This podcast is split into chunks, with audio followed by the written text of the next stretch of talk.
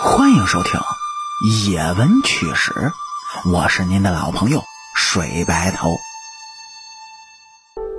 说是最近逛博物馆的武器展，嘿，这主播啊又迷上了古代的兵器。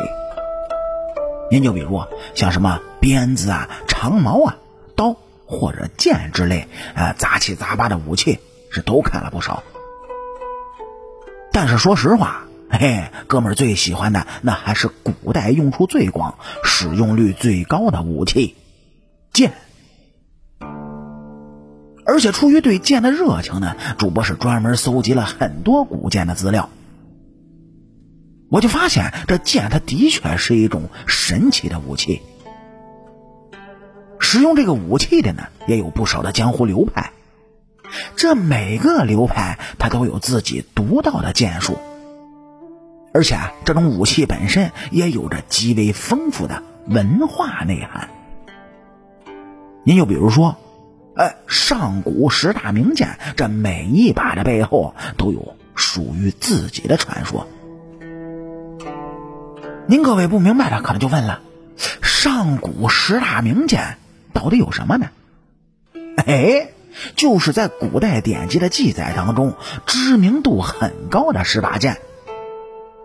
他们分别是：轩辕、战卢、赤霄、太阿、龙泉、干将、莫邪、于长、纯君以及程颖这十把剑。而且呢，每一把的背后啊，都有一个属于自己的神秘传说。在所有的宝剑当中呢，记载于列子汤们的程颖剑，那无疑是最神秘的一个。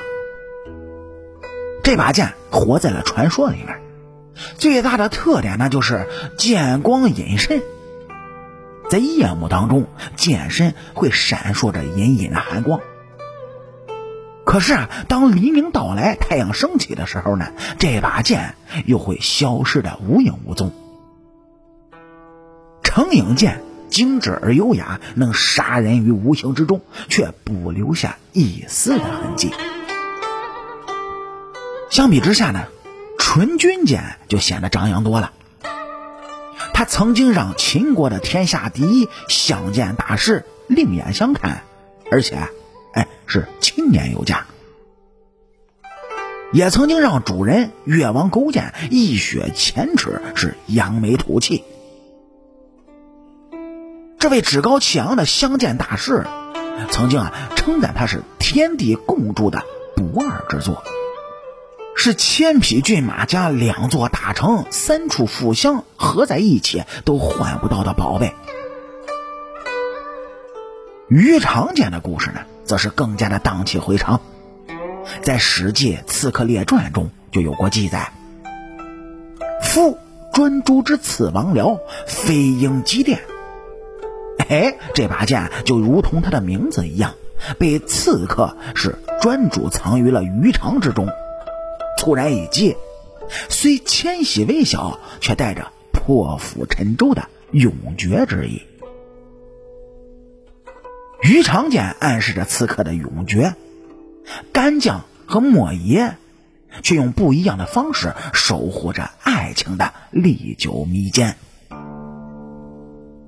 在《搜神记》和《越王春秋》中有这样的记载：干将那是天下第一的铸剑师，他有个贤惠的妻子叫莫邪。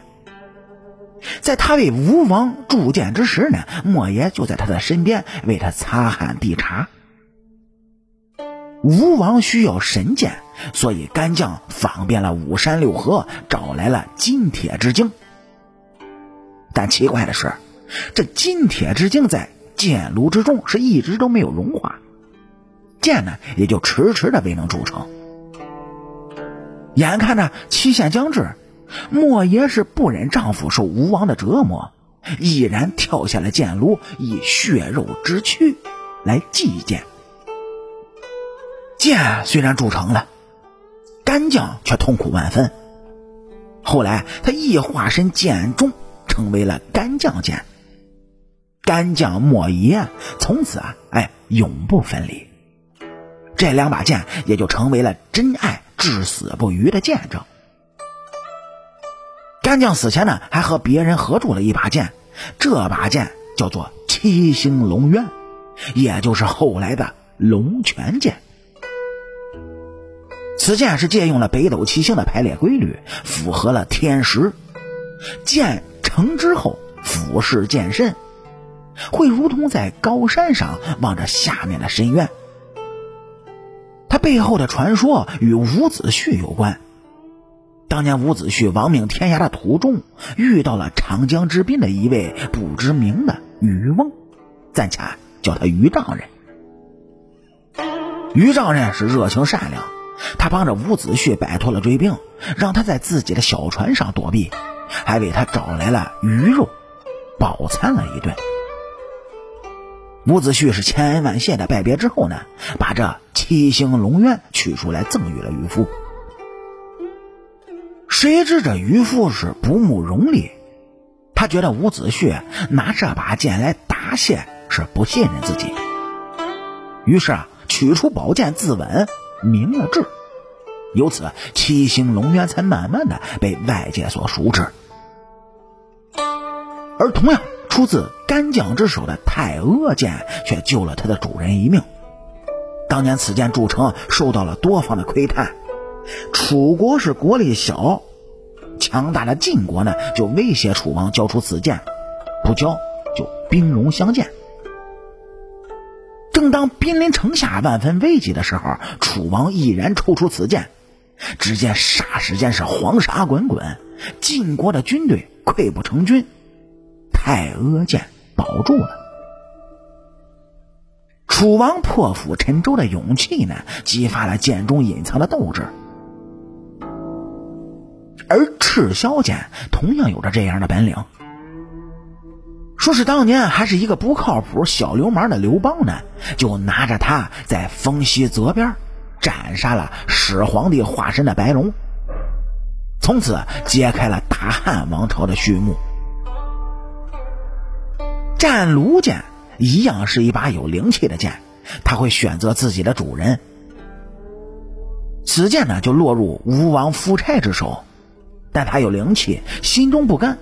最终还是自作主张的去找了当时的明君楚王，成为了楚王的佩剑。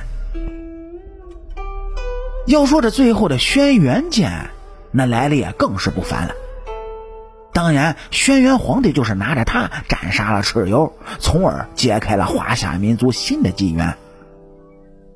上古十大名剑都是来历不凡的，每一把的背后都有着一个独一无二的故事。等着您各位来发现的。